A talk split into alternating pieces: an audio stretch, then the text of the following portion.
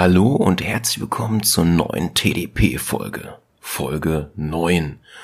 Und wie in der letzten Folge schon angedeutet, es geht weiter mit Star Trek. Dieses Mal mit Star Trek Discovery.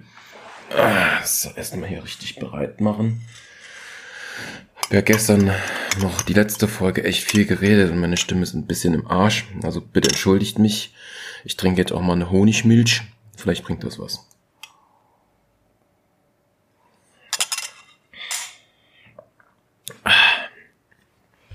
So, eigentlich will noch ein Kollege zocken.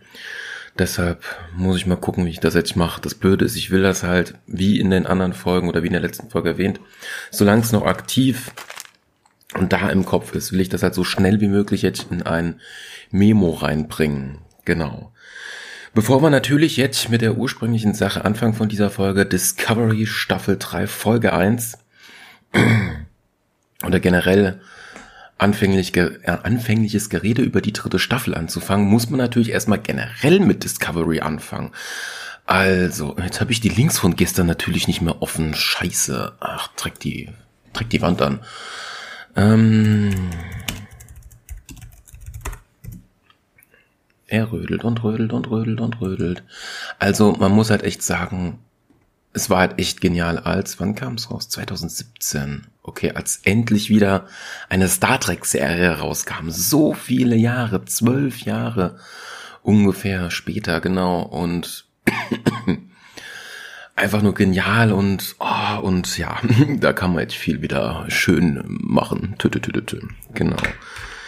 Äh, vielleicht teile ich das tatsächlich auf, damit der Kollege nicht so lange warten muss. Das mache ich, glaube ich, auch.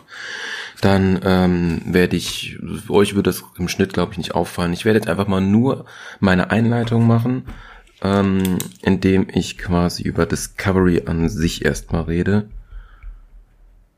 und was halt in den ersten zwei Staffeln passiert ist. Discovery heißt ja übersetzt entdecken, erkunden, wenn ich das richtig habe. Man kann ja auch nochmal gerade der gute alte Leo öffnen, Hashtag No Werbung, ach so und generell Hashtag No Werbung. Für alles, was ich hier sage in diesem Podcast, ich muss das echt am Anfang jeder Datei eigentlich wirklich so ein Jingle machen. Ähm Discovery. Ja, die Entdeckung, Fund, Auffindung, Enthüllung, Ermittlung, die Feststellung, ja, ist schon, ist schon ein schöner Name. Das Schiff sieht natürlich auch interessant aus. Ich habe es schon in der, in der letzten Folge, in der achten Folge erwähnt gehabt. Ähm, hat halt was von einer Art von Donut. Ja. Aber es, es sieht schon ganz schick aus und hat was, ja. Was ich auch noch erwähnen muss, ähm, also ich habe vor zwei Monaten interessanterweise Star Trek Discovery mir zum zweiten Mal angeschaut, also Staffel 1 und Staffel 2. Also müsste ich quasi noch eine gewisse Form von Hintergrundwissen haben und vielleicht auch somit nichts vergessen. Und falls ich was vergesse, dann, naja, oder Namen oder so, ist auch erstmal egal. So. Ach je, ach je, ach je.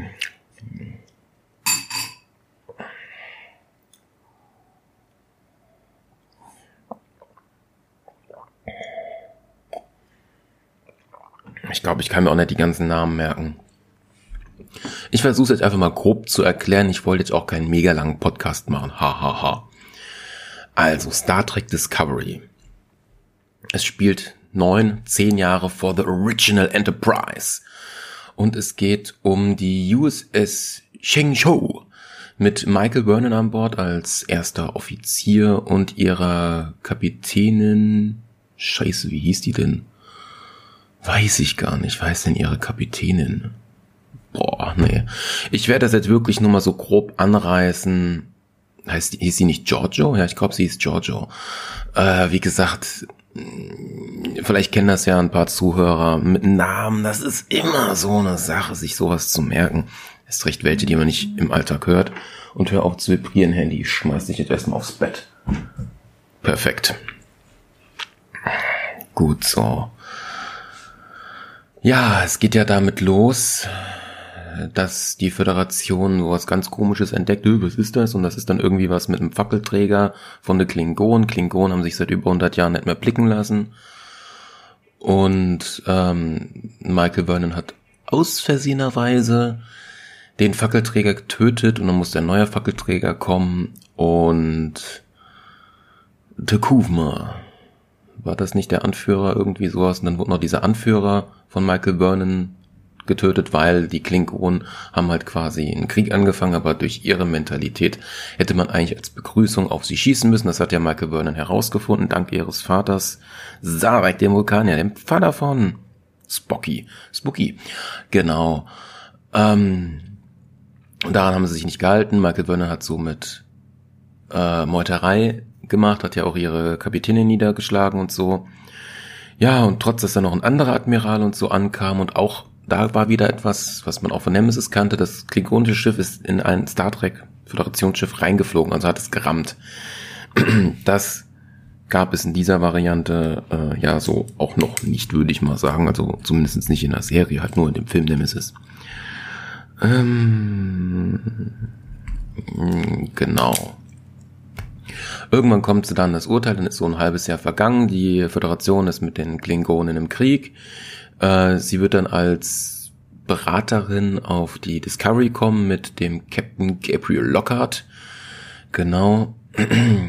Und auch interessanterweise viele von ihrer alten Crew, aber auch neue Leute. Ähm es gab noch einen Kampf zwischen dem klingonischen Schiff und das, dieser Führer, dieser neue Führer von den Klingonen, der die zwölf Häuser wieder vereint hat. Das Schiff war ein bisschen kaputt und somit wurde, äh, wurde, kam irgendein anderes Haus, hat das Schiff übernommen und die sind da halt treiblos gewesen. Das ist nur die Frage, wie das alles weiterging. Verdammt. Wie ging denn hier dies mit der ersten Staffel weiter? Da muss ich selber erstmal gucken. Warte mal, da genau in der ersten Staffel. Ach so, ich muss das noch aufklappen, das hat mich gewundert gehabt. Äh, ich habe nämlich erst nur zehn Folgen gesehen gehabt. Ähm die Discovery hat ja eine Art Sporenantrieb, eine Art Pilzantrieb, wo sie ja überall hinspringen können. Egal wo im Universum. Das ist echt höchst interessant, dass sie noch einmal auf eine neue Form der Antriebe gekommen ist. Boah, ob ich das jetzt finde, weiß ich nicht. Es gibt in YouTube ja viele Videos über Star Trek. Da habe ich auch mal vor ein paar Monaten eins gesehen, wo die Geschwindigkeit von Warp, weil das steigt, äh, steigert sich auch exponentiell, welches Schiff wie schnell ist. Da haben sie so eine Beispielreise genommen von der Erde bis zum Pluto, welches Schiff in welcher Zeit dort wäre. Mal sehen, ob ich das noch finde. Falls ich es finde, werde ich es verlinken. Das hat somit die Discovery. Die Serie geht halt damit weiter. Sie wollen halt irgendwie diesen Krieg verhindern. Gleichzeitig ähm, sammeln sie Daten von äh, von einem klingonischen Schiff auf, bei so einem Planeten.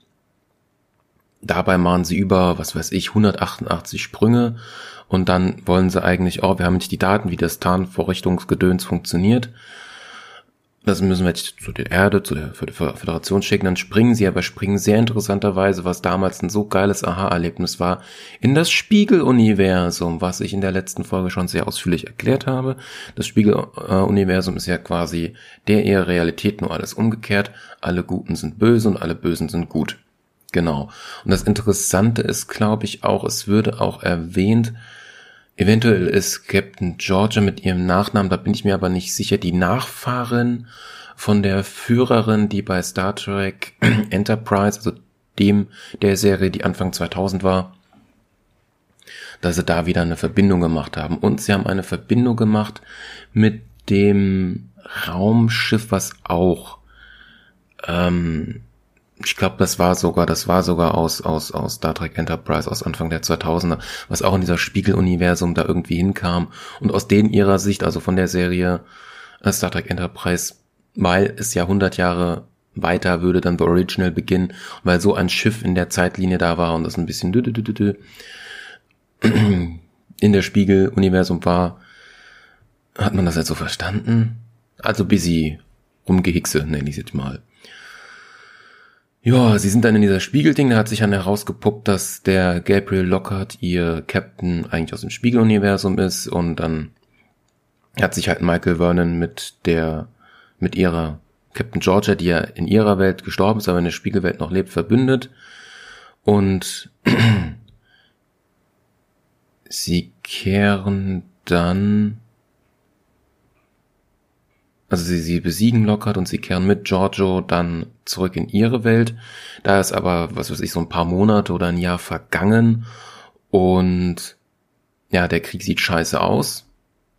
Sind, haben viel verloren und so und weil als die Discovery aus der normalen Zeitlinie, aus der guten Zeitlinie in die Spiegelzeitlinie gereist ist, ist natürlich die Discovery aus der Spiegelzeitlinie in die gute Welt gereist. Aber die Discovery wurde leider zerstört und damals und somit dachte man, dass die gute Discovery halt auch zerstört ist und da war dann auch mal so ein bisschen hin und her gehickse. Auf jeden Fall auch sehr interessant. Und ja, durch einen interessanten Trick, dass sie quasi eine Bombe äh, in Kronos, der Heimatplanet von den Klingonen, gebracht haben, dass sie da halt dann von, von diesem Fackelträger äh, die Lady da hatten, ähm, die erste Offizierin, was weiß ich, Geliebte, äh, ja, wurde sie dann die neue Oberhaupt der Klingon. Ich bin mir jetzt nur gerade unsicher, wann das jetzt war, wann der Doktor stirbt und durch das Myzen-Netzwerk wiederkommt äh, und wann auch herauskommt, dass der Typ, ähm, genau, das ist erst in der zweiten Staffel, glaube ich zumindest, oder bin ich da jetzt falsch? Ich weiß es nicht mehr, ist schon, oder war das in der ersten Staffel? dass quasi dieser Waffenoffizier, ich komme nicht auf den Namen, dieser Fackelträger ist, dass quasi aus einem Klingon ein Mensch gemacht worden ist. Und das finde ich schon für die Zeiten, dass, dass das so ein krasser äh, äh, ja, Rassenswitch ist. Für Star Trek ist das schon eine krasse Sache, ja. Äh, man kennt das ja eigentlich nur aus der Sache, dass quasi aus einem Borg wieder ein Mensch gemacht wird, ja, aber nicht eine komplette Rassenchangeung, nenne ich es jetzt mal. Ja, hm, ich weiß jetzt nicht, ob ich das jetzt so gut erkläre, die erste Staffel. Hätte ich sie noch ein bisschen mehr im Kopf oder generell die Vorgeschichte zu Discovery, zur Not schaut sie euch einfach an. Was auch sehr interessant ist, was ein schöner, schöner äh, Schmanker auf die Originalserie ist, dass sie die Folge 7 in der ersten Staffel gemacht haben. T ist gleich Matt hoch 2.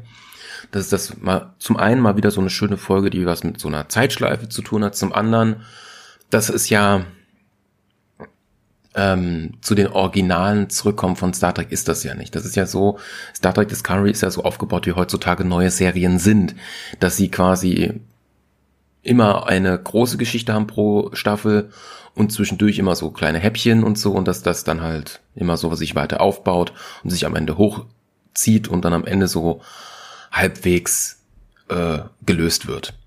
Worauf ich hinaus will, ist, dass ja Star Trek ursprünglich so war, es gab immer am Anfang, in der Mitte und auf jeden Fall am Ende einer Serie immer irgendwas Großes, was halt zusammenhängend ist, aber dazwischen gab es immer diese, diese One-Liner. Es gab immer eine Star Trek-Folge, war abgeschlossen, schön, konnte man sich angucken, keine Cliffhanger, kein gar nichts, wunderbar, ja, dass es man quasi eine in sich geschlossene Geschichte hat, die jetzt nichts mit dem Haupt, ja, Hauptzeit oder Hauptlinie zu tun hatte. Und die The Mutt-Folge ist halt ziemlich schön. Und The Mutt ist auch jemand, den man aus der Tribbles-Folge von äh, Star Trek Original kennt. Da haben sie quasi wieder einen Charakter halt in, ja, auf die heutige Zeit angepasst, neuen Schauspieler und so genommen, haben sie halt dafür dann verwendet, ja. War, war auf jeden Fall sehr schön. Und vor allem das Ende der der ersten Staffel mit der 15. Folge, wo man am Ende die verdammte Enterprise sieht. Oh, ey, dies war einer der härtesten Cliffhanger in Serien, die ich je erlebt hatte, ey. Boah, hab ich da gefiebert und ich so, nein, ich habe mir die Szene, glaube ich, fünfmal angeguckt, weil das so geil episch war. Die Enterprise, da, da, da, da, da. ja, also so fucking genial, wirklich so genial. Also, boah, ey, ja. Und wie ich auch schon in meiner äh, letzten Folge, in der, wir sind jetzt in der neunten, oder? Genau, wir sind in der neunten Folge, in der achten Folge erwähnt habe, es gab ja, also warum Star Trek Discovery so aussieht, wie es aussieht. Es ist ja quasi so, es spielt in der Original-Serie, hat aber Eigenschaften äh, von The Next Generation. Das ist halt auch sehr interessant. Ähm, da gibt es in der zweiten Serie mit äh, dem Captain Pike äh, von der Enterprise, weil der war ja der Captain vor Kirk, ähm, gibt es die Szene, dass dieses Hologrammszeug ist ja alles scheiße, bau das mal wieder aus der Enterprise raus, ja. Und dass die halt damals schon Hologramme hatten, ja, gab's in den originalen Serien. So hat nicht, das kam halt erst mit The Next Generation Hologramme. Da haben sie das halt so geholt. Es gab halt irgendwie so ein Streit zwischen den Leuten, denen hat Star Trek gehört, dass quasi die nur auf die, also irgendwie auf, auf, auf, auf Technologien oder irgendwie die Rechte nur hatten an der Original, aber nicht am ursprünglichen Original, aber sich eher an The Next Generation geeignet haben. Deshalb sind die Schiffe auch, ja, es kommt nicht so ganz an den Zeitgeist oder ans Aussehen dran von ähm, The Original. Selbst die Star Trek, die, die, die 11., 12. und 13. Film, selbst die sehen ja noch ein bisschen heller aus, weißer.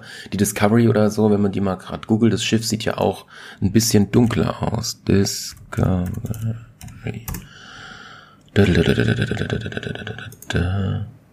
Komm schon. Oh, Raumschiff, nicht Auto. Ja, die, die sieht nicht so ganz so hell aus, das, die, die Panzerung quasi außen. Und Original und so und auch die, die Filme, die waren halt um einiges heller. Ja. Aber das Schiff sieht schon nicht schlecht aus. Es ist sogar, ist das echt hinten spitz, die Discovery? Ja, die, die geht so ein bisschen spitzer nach hinten. Oder ist es nur auf dem einen Bild so? Ach ja, wie in der letzten Folge schon erwähnt, irgendwann werde ich mir dann noch die restlichen Modelle holen. Gut, wir haben jetzt zehn nach. Okay, ja, jetzt ist jetzt nur noch die zweite Staffel übrig. Danach mache ich einen Break. Ist vielleicht auch für die Stimme ganz gut. Na toll, mit meinem Kollegen werde ich auch noch ein bisschen quatschen beim Zocken. Hm. Wieder ein Tässchen Honigmilch. Gut, die zweite Staffel. Es ist auf jeden Fall wahnsinnig gut gemacht, wie sie in der zweiten Staffel. Man sieht sie nicht so häufig, auf jeden Fall am Ende. Die Enterprise, wie die Brücke und alles aussieht. Sah auf diesem alten Original-Stil, aber halt auch irgendwie hingemacht. Und auch so diese ganzen lustigen Anspielungen ähm, mit, äh, mit den Kostümen ja, wir haben die neuen Uniformen, ihr habt noch die alten, diese alten Uniformen von der Discovery ist ja noch angelegt an äh, Star Trek Enterprise, die Serie mal wieder aus Anfang der 2000er. Genau. Und es gibt irgendwann noch diesen Flug im Weltall äh, mit diesen mit diesen Pots, die die da haben. Und das ist auch sehr interessanterweise auch wieder eine in, so so eine Anlegung an äh, Star Trek 11 und 12 den Film, wo die ja auch mit diesen Raumanzügen da, tü, tü, tü, die diesen, ja, Weltraumflugspaziergang machen oder wie man das nennen mag. Was ich auch sehr lustig fand bei dieser Szene in der zweiten Staffel, wo die dann alle rauskommen, alle kommen mit einer anderen Farbe raus. Blau, Orange, Gelb, Rot und die Szene, am liebsten würde ich die verarschen. Ich hoffe, dass das ist mein Ding, das darauf kam ich mal wieder. Ähm, wenn man die da so sieht, wie sie da raussieht und in ihre Pots einsteigen, muss man eigentlich das Lied drüber setzen. Go, go, Power Ranger! Di, di, di, di, di. Ja, weil die halt echt mit diesen Uniformen genau so aussahen. Und ich fand das so lustig, als mir das damals eingefallen ist. Ganz genau, ganz genau. Die Staffel 2, ähm, also der Krieg der Klingonen ist ja vorbei durch die erste Staffel, durch die Discovery, durch ihren Crew, äh, Crew, äh, Crew äh, durch ihren Trick mit dieser Bombe und so. Wurde aber auch mal Zeit. Ähm, ja, es durfte ja quasi der Original-Serie nicht so ganz. In, äh, ja, die dürfen das ja jetzt nicht so wirklich sehen oder halt mitfühlen, weil in der Original-Serie gab es zwar schon noch irgendwie eine Verfeindschaft zwischen den Klingonen, aber keinen Krieg. Aber ich glaube, Captain Kirk hätte echt gern diesen Krieg miterlebt. Er hat ja quasi schon immer mal wieder dann gegen sie gekämpft, aber ich schweife schon wieder zu sehr ab. Gut, in der zweiten Staffel geht es quasi um seltsame Signale. Ich muss das jetzt mal kürzer fassen. Äh, wo Sachen geschehen und äh, die Discovery fliegt halt hin mit, äh, mit Christopher Pike, weil die Enterprise wurde, ich bin mir jetzt unsicher, durch irgendwas sehr stark in Mitleidenschaft gezogen. War sie jetzt genau, es guckt die, guckt die Serie selbst, das weiß ich gerade selbst nicht so genau. Ähm, dadurch ist halt der Captain dort und Spock wird vermisst und er wird auch des Mordes äh, angeklagt. Und das Schöne, was aus es kommt Sektion 31 zurück in einer schönen Art und Weise. Ja, diese, diese bösen Pisser, ja. Ähm, es wird halt nach diesen Signalen gesucht. Spock ist a busy durch den Wind. Spock wird irgendwann gefunden, auch echt gut gespielt und so.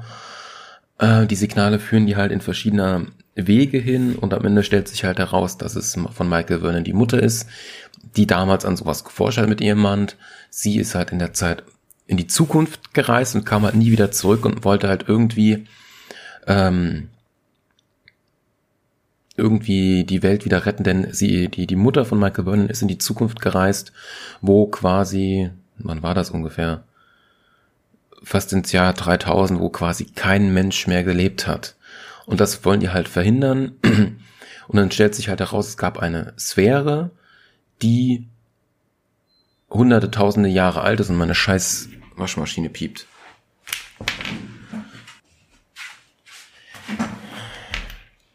Und diese Sphäre, die 100, über 100.000 Jahre alt ist, hat so viele Informationen gehabt und war kurz vorm Sterben, hatte Discovery ihre Informationen gegeben.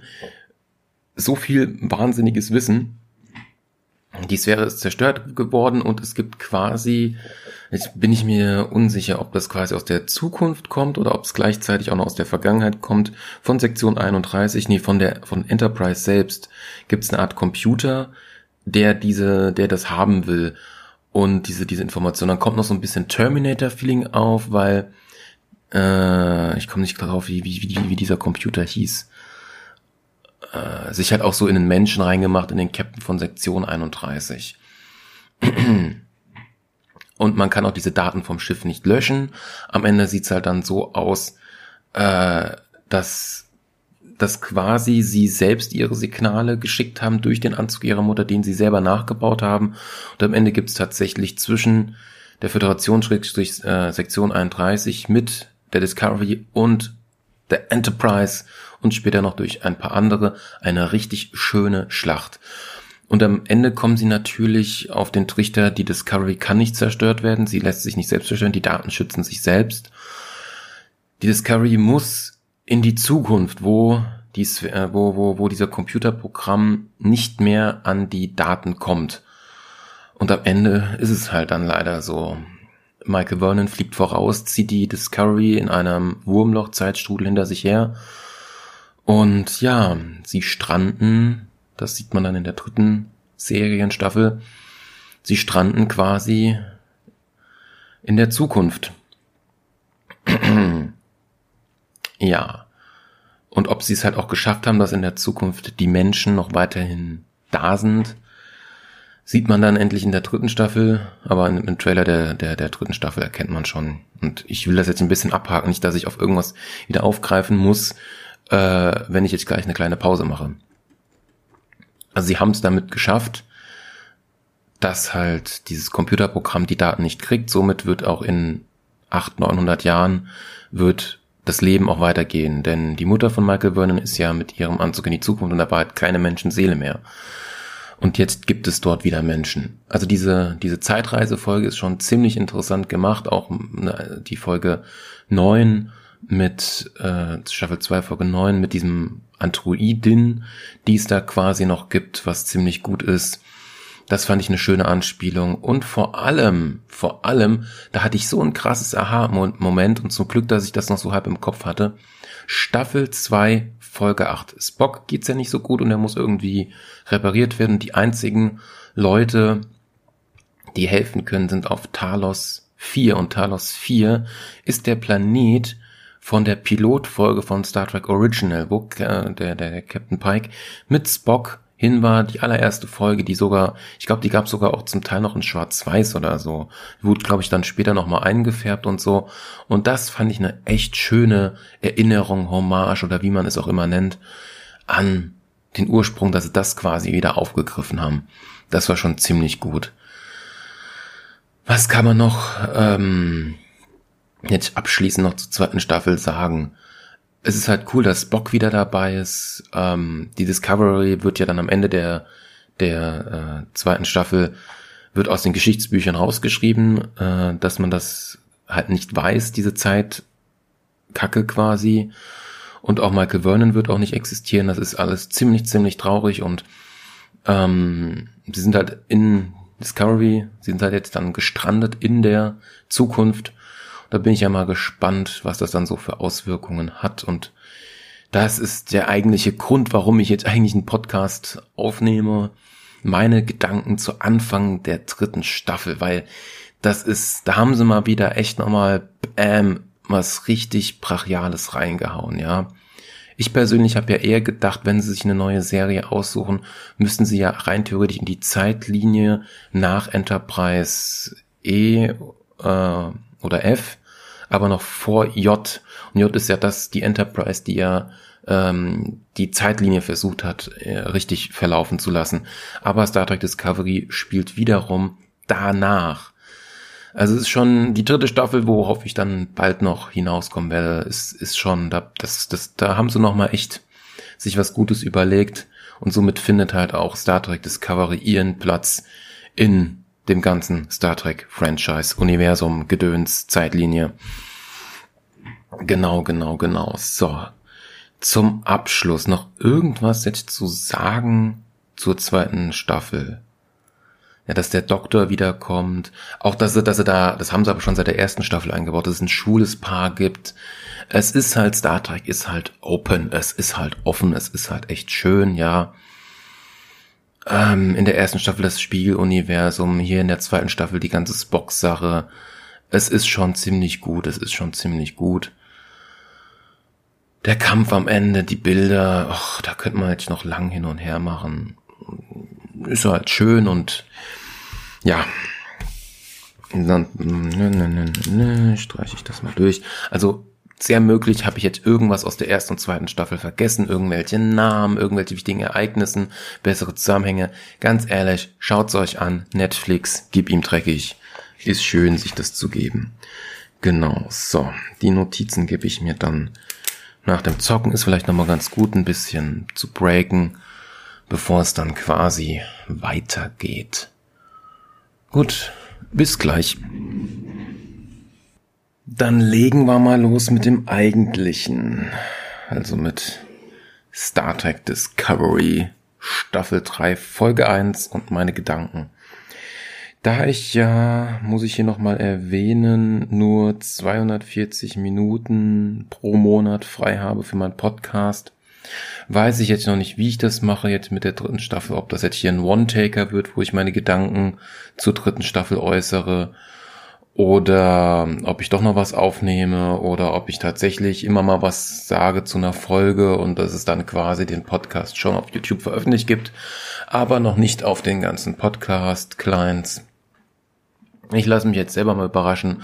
Es kommt auf meine Lust und Laune drauf an. Aber wenn man sich das hier nochmal gerade anguckt, in der ersten Staffel gab es sage und schreibe 15 Folgen und in der zweiten Staffel 14. Also mm, ich würde fast sagen, ich würde erste Hälfte und in der Mitte der dritten, äh, der dritten äh, Serie eine Folge machen.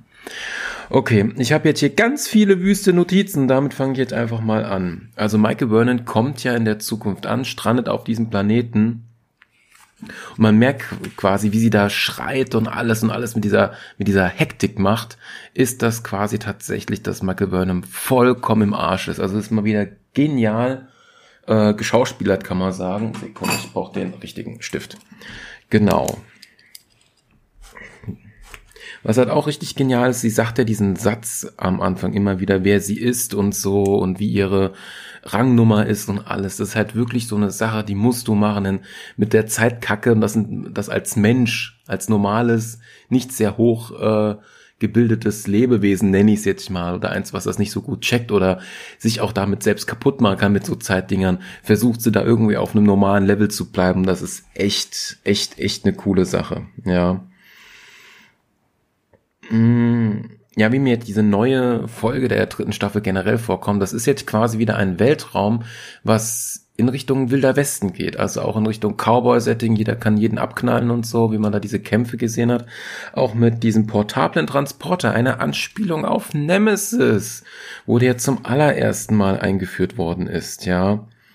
Und auch diese Kämpfe, die wir da gesehen haben, hat mich sehr stark an den Film Jumper erinnert. Also generell jetzt dadurch ist eine neue Art der Kampfform gibt es jetzt in Star Trek, dass du quasi die ganze Zeit dich ja äh, beamen kannst und dann dabei so fighten kannst. Ja, also das ist auch nochmal ein guter Ansatz, muss man wirklich zugeben. Ja. Ne, ne, ne, ne, ne, ne, ne, ne, ne, ne. Was habe ich hier noch? Ja, aber auch, dass sie halt durch, durch, durch die Vulkanier ja großgezogen ist, kann sie halt ihre Gefühle und alles, was so ist, halt richtig gut kontrollieren. Auch später, wo sie ja dann diese Drogen kriegt, was ich richtig genial finde. So, jetzt muss ich erstmal ein bisschen was durchstreichen. Das habe ich, das habe ich, das habe ich, das habe ich, das habe ich, das habe ich. Aber der Wilden Westen Ansatz der neuen Serie, das hat schon was. Ähm Okay, das ist jetzt nur mir aufgefallen, das ist ein kleiner Witz am Rande. Dieser, ähm, ja, das ist halt jetzt blöd. Ich sage jetzt quasi immer irgendwelche Hackstücke.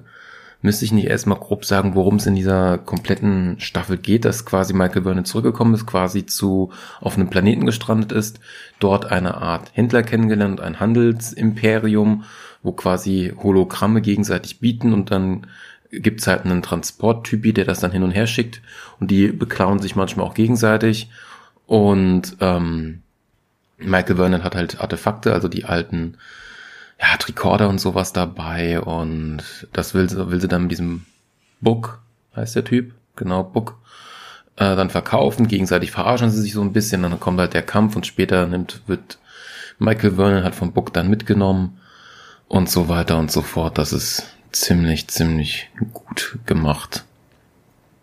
Alles jetzt so ein grober Richtlinie der Folge. Ah, scheiß doch drauf, das ist jetzt eh hier nur ein Podcast und ich gehe jetzt einfach nur auf die Punkte ein. Eigentlich sollte man die Folge vorher deswegen geguckt haben. Ähm, dieses andere Alien, was seine Fracht vom Buck zurückhaben will. Wenn man da mal, also entweder kommt es auf den Schatten drauf an oder mein Kopf denkt mal wieder so, wenn man mal genau guckt und wie seine Nase so ist und wenn man das sich so das seitlich anguckt, sieht das fast schon aus, als ob dieser Transporter-Alien ein Hitlerbärtchen hätte, ja.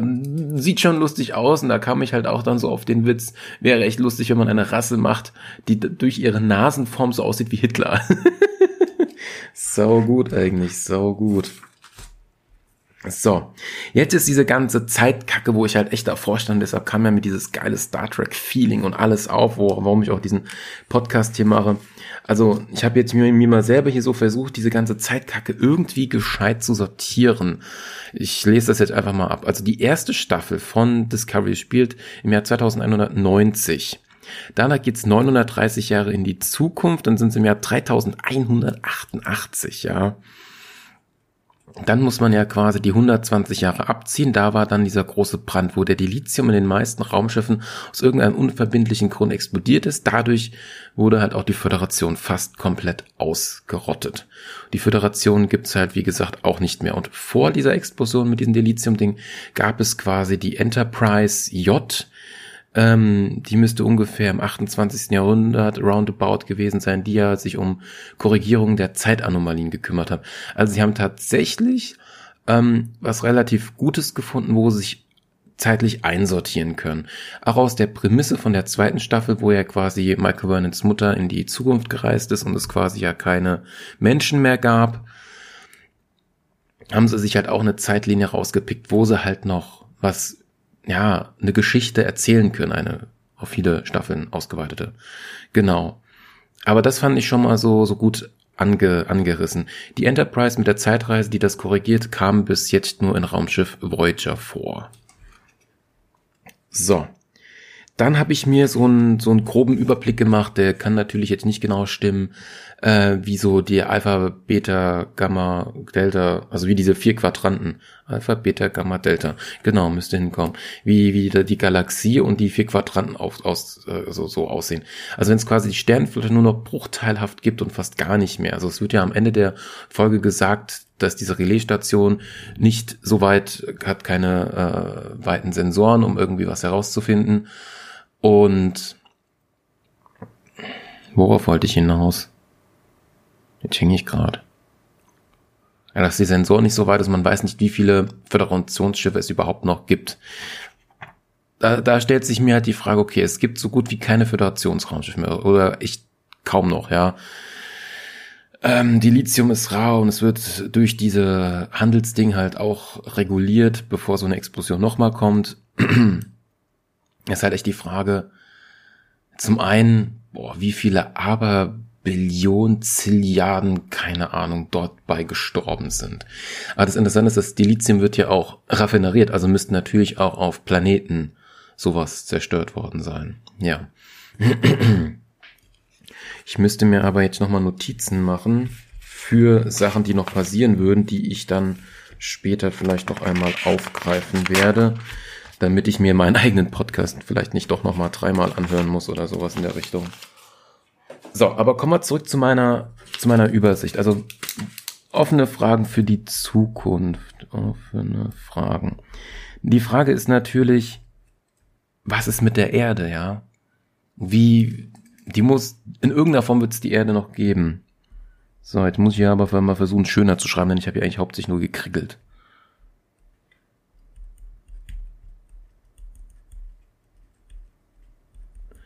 So, ich versuche jetzt hoffentlich nicht so viele Sachen hier aufzuschreiben. So, also wenn man sich jetzt nochmal diese Quadranten vorstellt, sagen wir, die Sternflotte ist weg. Dann müsste es aber immer noch die großen anderen, äh, ja, Alienrassen geben. Die Klingonen, die Rumbulaner, die Cardassianer und die äh, Boraner. Die müsste es noch irgendwie geben. Auch noch in dem Bereich des Alpha-Quadranten. Dann ist natürlich die ganz große Frage, und das finde ich jetzt richtig genial, und, und sie werden sie sehr wahrscheinlich definitiv einbauen, die Borg die Borg können jetzt wieder zurückkommen.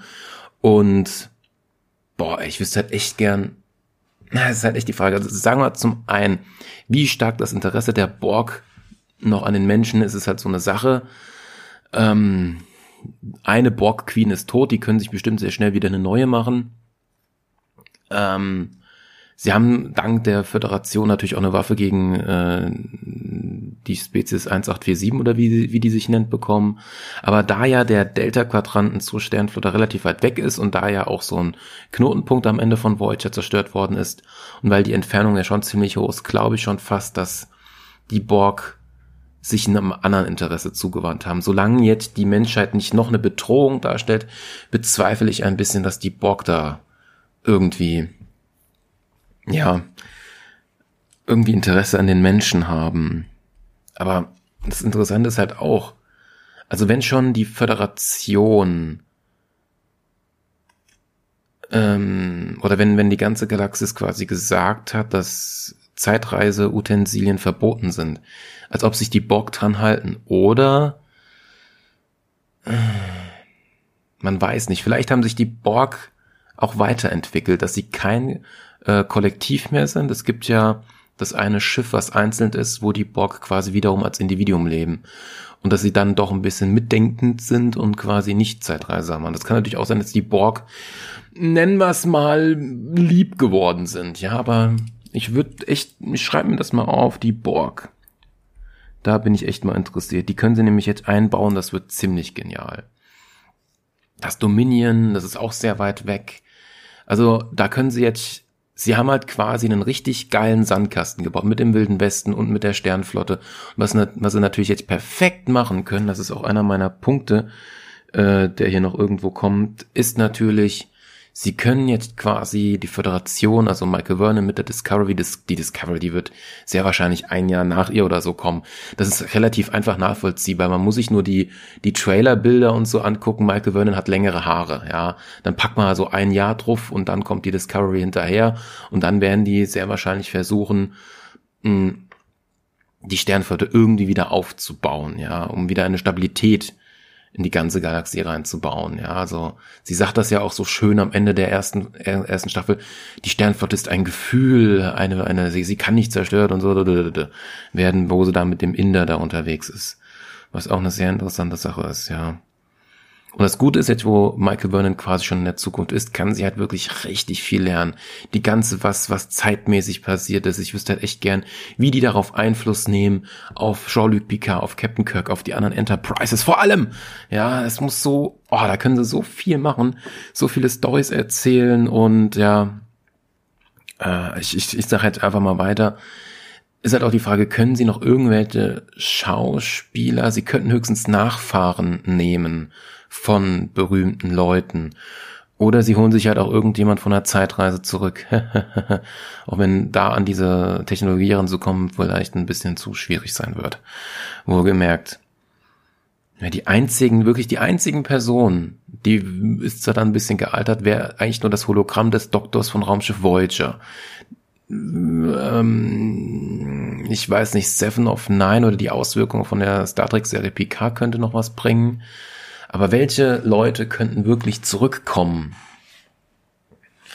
Das ist halt echt, das kann halt echt nur so eine Zeitkacke sein, ja. Sonst, oder halt nachfahren. Sie können halt nachfahren von irgendwen machen, aber sie müssen, eigentlich müssen sie irgendwie auf andere, ich, ich, ich schreib's hier mal hin, andere Serien und Personen aufgreifen und Personen aufgreifen. Oder einbauen. Gesch äh, Schrägstrich oder Pünktchen, Pünktchen, Pünktchen. Geschehnisse von Star Trek Pika und anderen So, also das, dass sie da, sie können, sie können halt durch diese Zeitlinie können sie halt wahnsinnig jetzt viel machen, was ich halt so genial finde. Und jetzt, das schreibe ich mir gleich auch drauf, den müssen sie, den können sie jetzt endlich wieder zurückholen. Zwar als neuen Schauspieler oder halt in einem neuen Körper. Sie können Q zurückholen. Bam, bam, ey, das, den müssen sie definitiv holen. Das wird geil. Q könnte zurückkommen. Das wäre so genial aber in anderen Körper. So, damit hätte ich das fertig. Das Zeitliniending. Das müsste ich eigentlich mal abfotografieren, weil das ist halt echt, das ist plus minus die Zeitlinie und die Sache, das ist schon eine Sache für sich selbst. Ähm, wo ist Foto? Hier ist Foto. Ach, der braucht wieder ziemlich lang hier. Da habe ich mich auch verrechnet gehabt, weil ich nicht wusste, 900 Jahre in der Zukunft, 930 Jahre in der Zukunft. So, dann kann man das ganze Zeug hier ist Müll. Oh Gott, ey, so viele Sachen. Gut, ich habe jetzt Q, da können sie viel mitmachen. Sie könnten eigentlich auch das Kind von Q einbauen. Stimmt. In Klammern Kind von Q. Das können sie jetzt holen. Das wäre natürlich richtig genial was damals bei der Voyager entstanden ist. So, gehen wir hier mal weiter durch. Nee, das ist was zum Schluss. Da gehen wir später drauf ein. genau, das habe ich gerade gesagt, dass der Doktor der einzige ist von der Voyager, den sie als Schauspieler noch einbauen könnten in der Zukunft, wenn der Doktor so lange lebt. Was habe ich hier? Ich lese jetzt einfach mal laut vor, sonst ist das hier nicht so ganz ja unterhaltsam oder man hört halt nix, was wiederum kacke ist. Temporale Kriege gab es und Zeitreisezeug wurde zerstört. Es spielt nach den Voyager Zeitschiff. Ja, das habe ich ja schon ausführlich erwähnt gehabt. Es ist halt echt gut angepasst. Was ist das denn?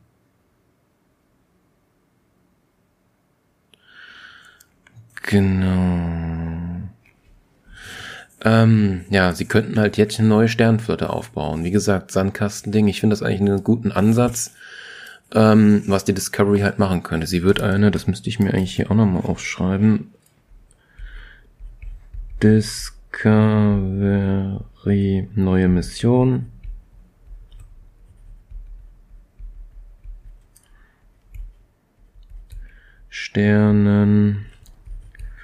Flotte wieder aufbauen. Genau, das ist ihre neue Mission. Und was jetzt richtig genial ist, durch diese ganze Zeitkacke haben sie somit noch einen anderen Schliff gemacht. Wer die deutsche Netflix-Serie, Hashtag No Werbung, Dark kennt, was ja auch ein Geficke mit der Zeit ist, sowas Geniales haben sie jetzt quasi auch mit Star Trek Discovery aufgebaut. Jetzt nicht so geil nachgemacht und es ist auch nicht äh, der Hauptleitfaden, da jetzt so viel mit Zeitgedöns zu machen, aber sie haben quasi einen Sprung gemacht in eine neue Erzähllinie. Wie ich es halt gesagt habe, sie haben sich einen guten Platz hier in der Zeitlinie gesucht, wo sie halt jetzt eine schöne neue Serie machen können. Oh, oh, ich habe hier ein Memo von mir, was mir aufgefallen ist. Gestern noch, bevor ich ins Bett gegangen bin. Ich mache jetzt einfach mal mein Handy an und werde die Memo einfach mal abspielen. Das war die hier. Die Discovery ist in der Zukunft. Was ist, wenn Michael Vernon die Geschichte der Vergangenheit bekommt? Und wie wird sie auf die ganze Sache reagieren von Spock und Kirk? Vor allem, wie, was hat die Sternflotte gemacht? Welche Zeitlinie ist für aus ihrer Sicht die richtige? Ist Spock einfach nur auf Nemesis und macht da weiter sein Ding mit dem Friedensding? Oder ist er wirklich in der Zeit zurück mit Star Trek Film 11 bis 13? Und was ist bei Film 11 bis 13? Rein theoretisch, weil er sagt ja, er ist auch Spock, müsste ja somit die Föderation auch wissen, dass er es ist. Somit müsste es ja quasi einen Tod wiederum in der Vergangenheit geben. Ist nur die Frage, gibt es den? Wenn es diesen nicht gibt, dann nimmt quasi die Serie keinen Einfluss auf die Filme. Ich hoffe, das hat man jetzt verstanden. Ich habe das in der letzten Folge auch nochmal erklärt. Spock ist ja nach dem sechsten Film, weil er ja so alt werden kann, ist er ja quasi in der Zeitlinie von Nemesis und von The Next Generation. Und bei The Next Generation war er dann auf ähm, Rumbulus, dem Planeten der Rumbulaner, und hat die Friedensdinge gemacht. Und es wird so auf Nemesis bei ihm nicht mehr drauf eingegangen. Und erst nach Nemesis spielt ja die neuen Zeichen, äh, die, die neuen äh, Star Trek Filme. Und da wird er ja quasi, um halt das Schiff aufzuhalten, um diese Supernova aus, aufzuhalten von der Zukunft, also nochmal fast zehn Jahre nach Nemesis, kommt er in die Vergangenheit, in diese jetzt neue Zeitlinie von den neuen drei Filmen.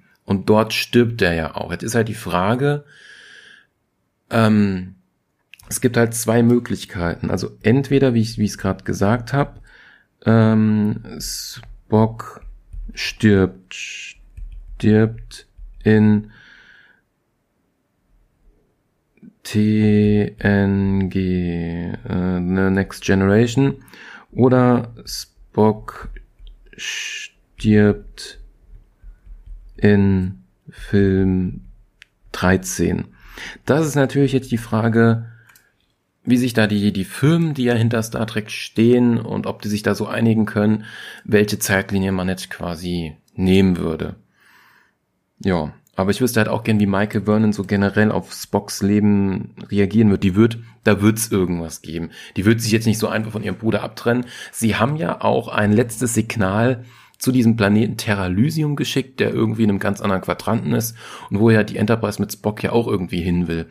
Also sie werden Irgendeine Verbindung müsste es da geben. Ob sie da jetzt nochmal was mit einer Zeitreise machen oder vielleicht einfach nur mit einem Kommunikationskorridor. Sowas gab es ja auch schon mal bei der Voyager. Da kann man jetzt lang nochmal hin und her Gedöns machen, genau. So, dann gehen wir mal meine Stichpunkte weiter durch.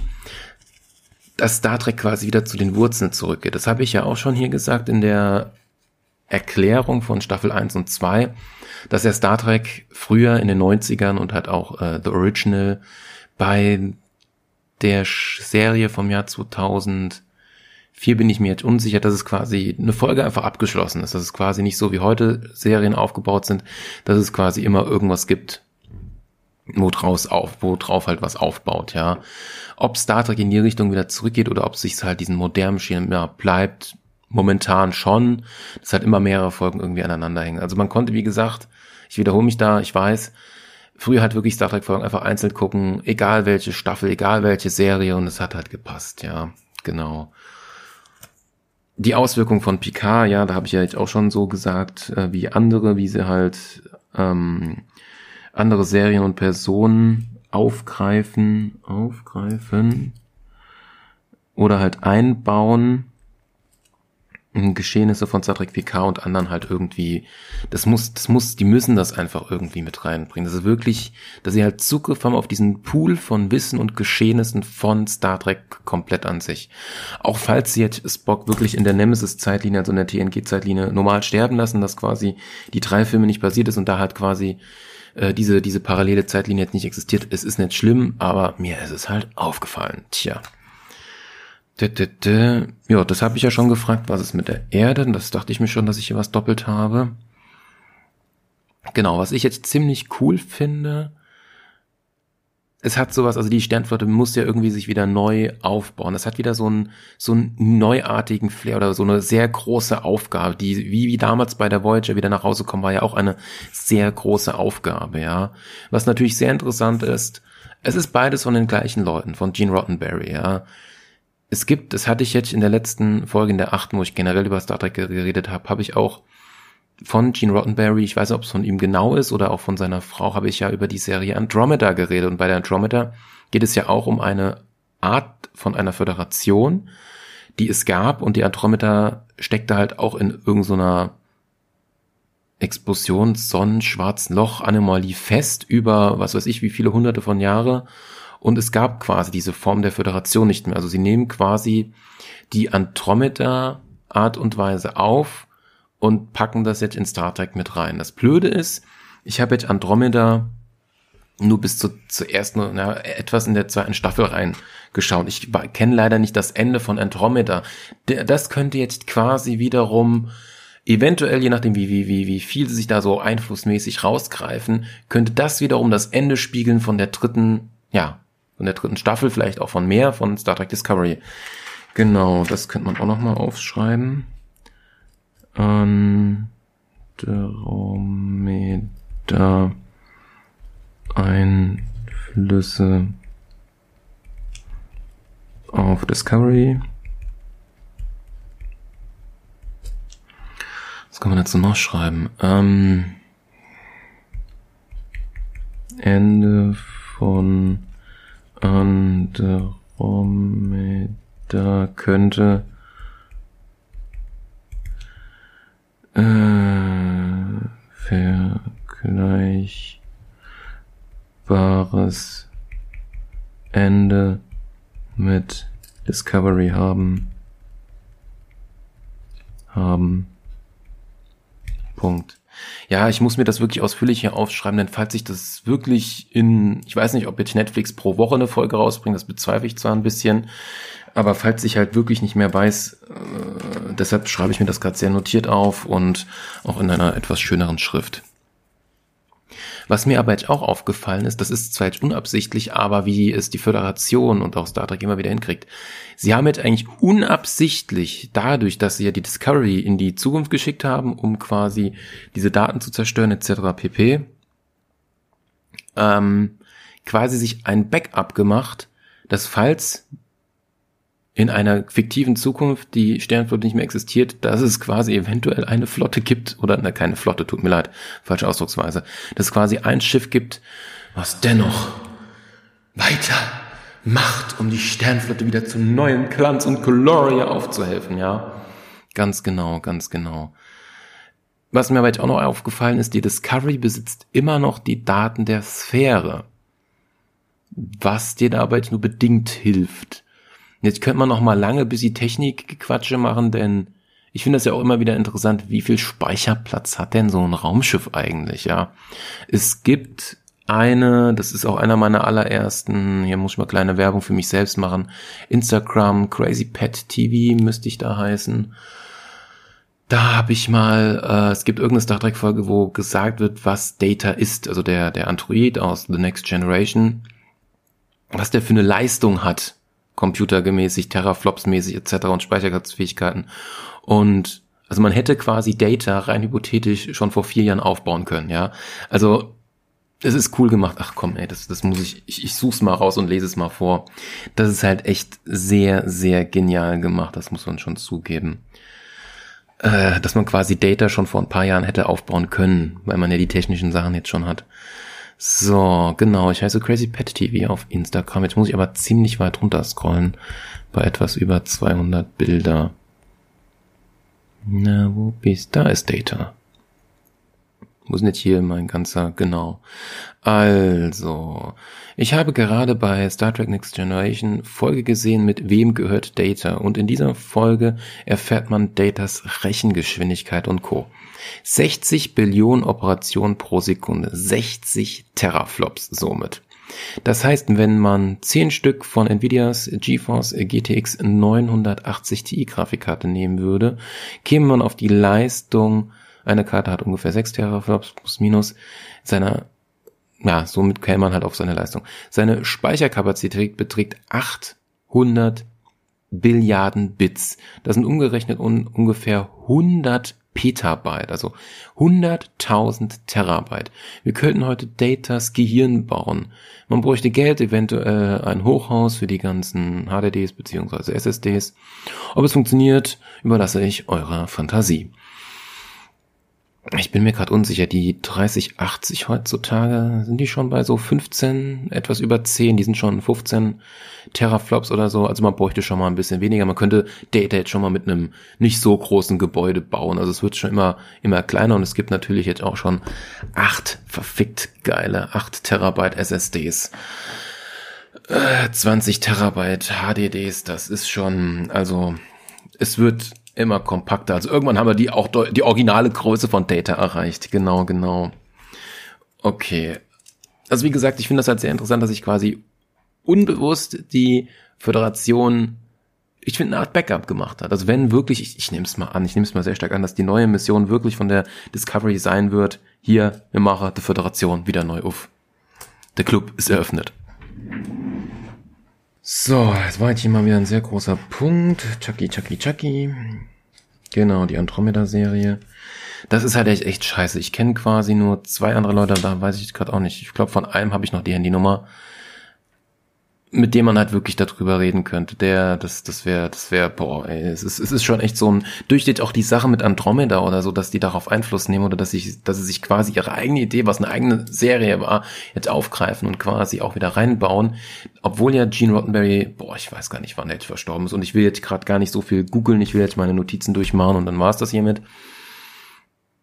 Sie gehen halt wirklich wieder, sie gehen, sie versuchen wirklich noch vom ursprünglichen Erfinder von Star Trek wirklich wieder was einzubauen. Das finde ich halt schon wirklich schon genial gemacht. So, jetzt habe ich hier Star Trek und Drogen, weil man hat ja Vernon mit dieser Droge gesehen und dank ihrer vulkanischen Fähigkeiten oder so, dieser sich halt von, ja, kurz vor Teenie-Haftigkeit gelernt hat, konnte damit ja gut umgehen. Und ich überlege gerade, wie war das denn bei Star Trek mit Drogen an sich gewesen? Es gibt irgendwo, ich weiß nicht, war das bei Voyager oder war das bei TNG? Gibt es eine, oder war es bei Original? Es kann auch bei Original sein. Da gab es eine Folge, wo das ganze Schiff besoffen ist. Das war auch sehr genial. Also es gibt relativ wenige Folgen von Star Trek, die mit Drogen zu tun hat.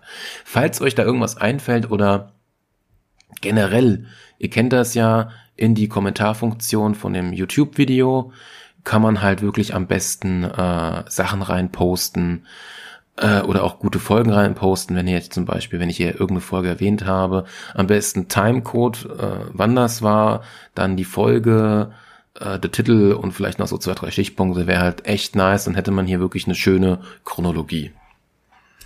So, ich weiß jetzt nicht, wie viel ich jetzt noch Einfluss nehmen soll auf diesen Punkt Star Trek und Drogen. Sehr krass, glaube ich, wird es jetzt auch nicht thematisiert. Hm. Ja. Vielleicht, hm, wie gesagt, mir fallen nur diese zwei Dinge jetzt ein. Schauen wir mal, schauen wir mal. Aber das tue ich mir jetzt nicht auch auf meinen nächsten Punkt reinbringen. Was ja auch sehr interessant war, dass sie halt quasi jetzt mit Book jemanden reingebracht haben, der scheint kein wirklicher Mensch zu sein, aber was in der Richtung, zumindest humanoid, der aber beten kann und somit auf Einflüsse auf Pflanzen und Tiere von einem Planeten hat. Also ich finde es schon noch gut, dass denen quasi doch noch ähm, Rassen einfallen, ja. Naja, so, wenn sie wirklich eine Rasse machen würden, die immer aussehen wie Hitler, das, tut mir leid, ich muss mal wieder auf, auf der gute Witz hier, ja, genau. Das weg. So, genau, den Punkt. Na, den Punkt hebe ich mir mal auf. Gehen wir mal weiter. Was ich auch wieder sehr interessant finde, da könnte man jetzt auch wieder, ich suche halt, ich suche halt stumm nach genialen Parallelen, ja. Sie bauen ja wieder eine Katze ein. Wie Data hatte auch eine Katze gehabt. Ja, muss man, muss man, muss man, muss man mal gesagt haben, ja, dass sie wieder eine Katze einbauen. Ich glaube, das ist eine, ah, die hat auch so einen ganz speziellen Namen, weil das ist so eine große Katze mit diesem Fell, ganz bekannt, irgendwie Wildbusch, Wild, irgendwas Wilddingskatze. Ah, toll, jetzt google ich ja doch. Norwegische Dingskatze. Ist das die norwegische Waldkatze? Knapp Fast, sieht fast, doch, könnte, könnte hinkommen. Also wenn ihr euch mit Katzen in der Variante auskennt, es könnte eine norwegische Waldkatze sein. Ah, und die sind auch so schön flauschig, so schön, so süße Katzen. Ah. Gut. Was auch wieder sehr interessant ist, man ist im 31., 32. Jahrhundert gedöns, ja, also im Jahr 3188 und was gibt's immer noch? Es gibt immer noch Taschentüchern. An denen hat sich nichts geändert, wo quasi Buck dann Michael da so versorgt. Fand ich, fand ich ziemlich geil. Es gibt einfach noch stinknormale Taschentücher. Aber es gibt Taschentücher, so wie es auch meine äh, Großeltern uns hatten. Also wirklich ein Stofftuch, womit du dir die Nase schneuzt, was du dann in die Wäsche tust, jetzt kannst zum Wegschmeißen, muss man mal gesagt haben, ja. Sie gehen quasi, man geht quasi nochmal die Wurzeln zurück, also man nimmt mal was aus einer weit, weit entfernten Vergangenheit, ach Gott.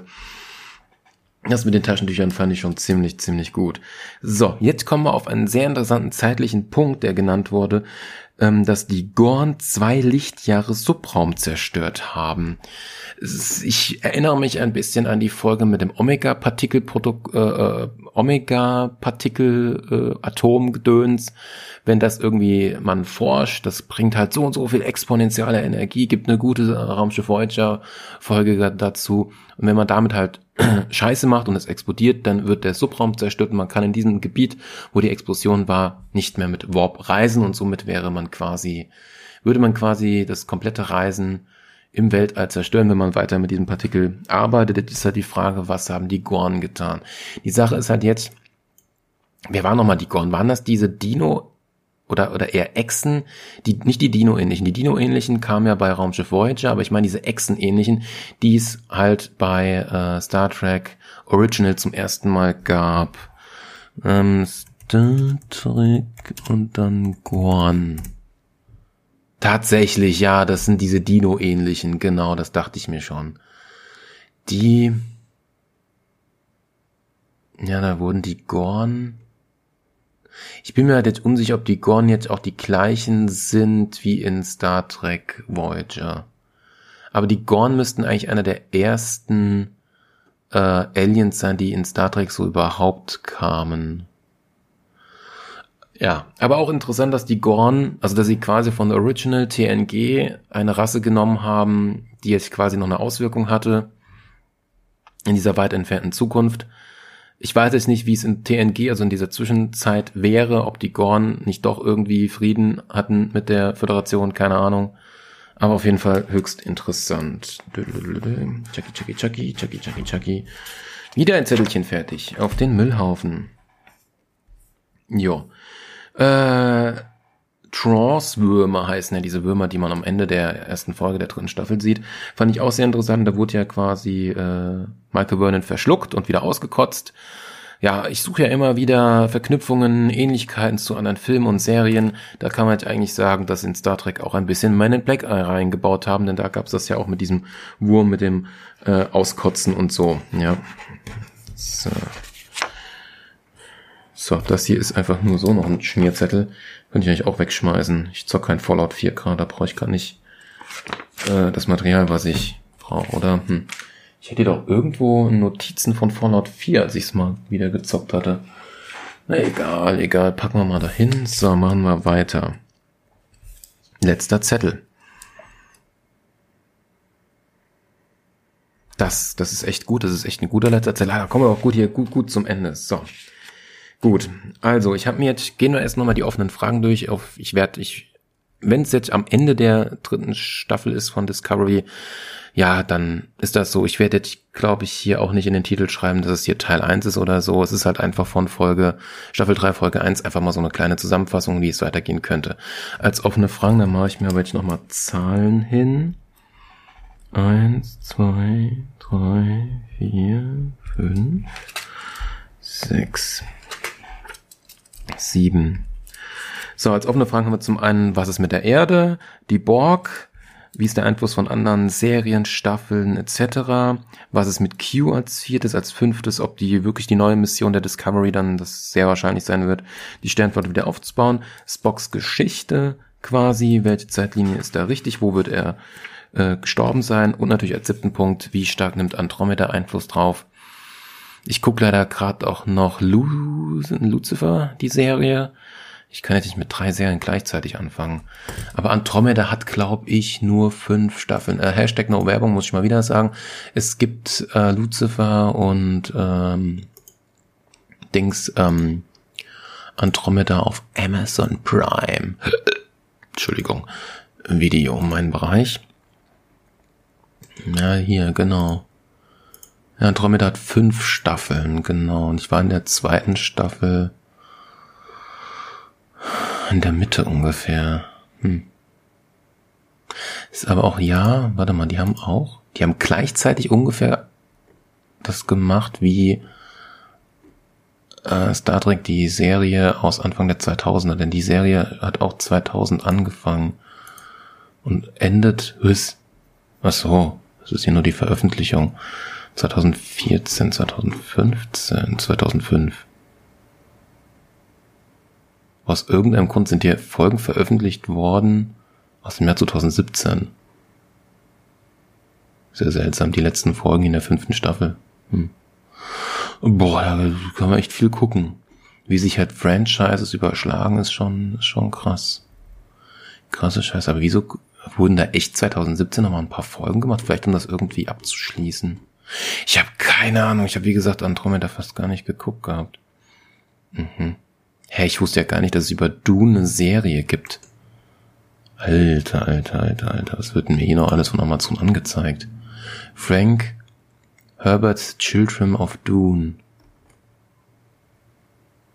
Hm. Das sind zwei Filme aus dem Jahr 2003. So. Was ist das hier? Denn hier gibt's sogar noch. Er kann sich hier echt dumm und dusselig gucken bei Amazon Prime und Netflix. Ja, ja, ja, genau. Gut. Ich habe die Fragen wiederholt. Jetzt kommt noch eine abschließende Sache. Dann haben wir es endlich geschafft hier. Dann habe ich mir so überlegt, weil wir ja gerade in einer sehr krassen Zukunft sind, ja 3188, wenn ich das richtig im Kopf habe, keine Ahnung, habe ich mir mal so überlegt, welche Science-Fiction-Serie ist denn am weitesten in der Zukunft? Die Antwort kam mir persönlich relativ schnell. Man erinnert sich an Per Anhalter durch die Galaxis, denn die sind relativ weit in einer fiktiven Science-Fiction-Zukunft, auch aus dem Hinsicht, dass sie ja das äh, Restaurant äh, am Ende des Universums haben, wenn das Universum am Ende der Zeit angelangt ist und dann explodiert. Somit ist das das einzige Science-Fiction-Ding, was die weiteste Zukunft hätte. Das ist mir nämlich noch, auch noch eingefallen, ja naja, mit der weitesten Zukunft, da kann man noch so viel herumschwingen, auch Richtung Star Trek wieder zurück. Was werden sie noch für Technologien reinbauen? Das muss man ja heutzutage auch sagen, in The Next Generation und so, mit diesen Pads, die die da haben und alles, ja, das, das, das, das kennen wir ja heute, Tablets und iPhones und, und generell Smartphones, ja, äh, gibt's ja heutzutage und Star Trek hat das halt damals gezeigt gehabt. Jetzt ist halt die Frage, ob das Star Trek wieder gelingt, irgendwas einzubauen, was es dann quasi in 10 oder 20 Jahren bei uns dann auch geben wird. Nur mal so am Rande, ja. Aber ich weiß gerade gar nicht, wie viele Science-Fiction-Serien gibt es denn noch, die am weitesten in der Zukunft sind. Ich glaube, so viel gibt's quasi gar nicht. Es ist schon wieder scheiße. Öh, es ist doch schon so spät. Scheiße, ich wollte eigentlich los. Ähm, äh, das muss ich jetzt Science-Fiction Serien. Gibt's irgendwie eine, eine Liste? Ja, hier, der hat mir heute mal ein paar gegeben. Toll. Ja, als Science Fiction zählt vieles, aber ich will ja irgendwas haben, was mit Raumschiffen zu tun hat. Aber selbst Google gibt mir jetzt nicht so viel aus. Ja, das ist klar. The Orville. Was ist, hatten hier noch irgendwas? Lost in Space, genau.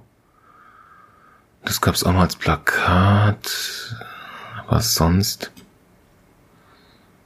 Hm. Naja, irgendwie wird mir gar nicht so viel angezeigt. Naja. Naja, naja, naja. Aber ich denk mal. Das ist schon recht gut. Ja, Legions of Tomorrow ist noch, hat noch was krasses in der Zeit zu tun, aber, aber wenn wir jetzt nochmal so, naja, wir hätten natürlich noch, darauf wird ja auch nie Einfluss genommen. Oh, das muss ich hier nochmal am Ende erwähnen. Es könnte natürlich auch sein, dass Star Wars zeitlich gesehen sehr weit in der Zukunft spielt. Ich kenne mich jetzt mit Star Wars nicht genau aus, wie da die Zeitlinien so sind und man, eine Sache weiß man ja bei Star Wars auch nicht, was eigentlich mit der Erde? Zumindest ich weiß es nicht. Das Interessante ist, dass ja J.J. Abrams, ähm, also J.J., wie wird er denn jetzt, wo ist er denn? J.J. Abrams, genau, der Regisseur von Star Trek und Star Trek Into Darkness, der natürlich auch der Regisseur von ähm, Star Wars ist, von der neuen Trilogie vom ersten und vom dritten Film. Der hat ja im allerersten Star Trek Film aus dem Jahr 2009 gibt es eine Explosion bei, ist das bei Neuvulkan oder so? Und das Interessante ist, in diesen Explosionstrümmern für ein paar Bildschnipsel sieht man da einen C3PO, oder? War es jetzt C3PO oder bin ich jetzt falsch?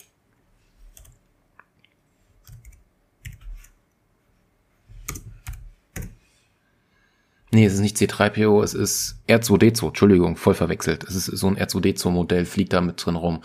Somit hat halt Gene Roddenberry versucht, beide Universum in eins zu packen. Eine nette Geste, würde ich mal sagen. Warum eigentlich nicht? Aber eine Sache, eine Sache, ey, das, das, das ist so genial. Ich hoffe, ich finde die Videos noch. Vielleicht, oh Gott, mein Verlauf durchzugehen, wäre ein bisschen beschissen. Das wäre echt heftig. Ich habe echt ein Video gesehen, was wäre, wenn ein äh, Sternzerstörer gegen die Enterprise kämpfen würde und wer würde gewinnen. Sau genial und wie, wie, wie, wie der das auseinandergenommen hat, diese ganzen Sachen.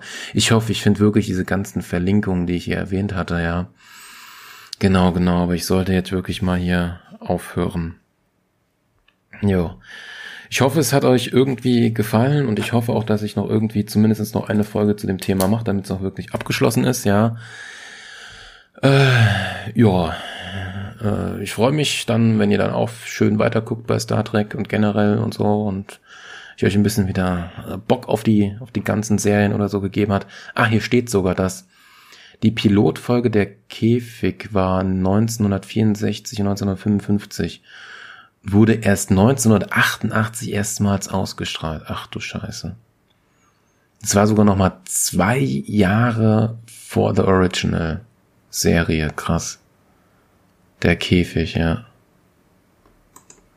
Krass, krass, krass. Gibt kein Bild, oder? Nö. Nö, nö, nö, nö, nö, nö, nö, nö, nö. Jetzt fällt mir wieder Sachen ein, worauf ich nochmal eingehen könnte bei, bei Star Trek Zusammenhängen, aber ich lasse es lieber mal. Dann äh, Dankeschön fürs Zuhören. Das war TDP Folge 9, oder? Genau, in dem es um Star Trek Discovery an sich plus der Anfang oder eher gesagt die erste Folge der dritten Staffel ging. Vielen Dank fürs Zuhören. Noch einen schönen Tag, Abend, Mittag oder sonst was. Tschüss.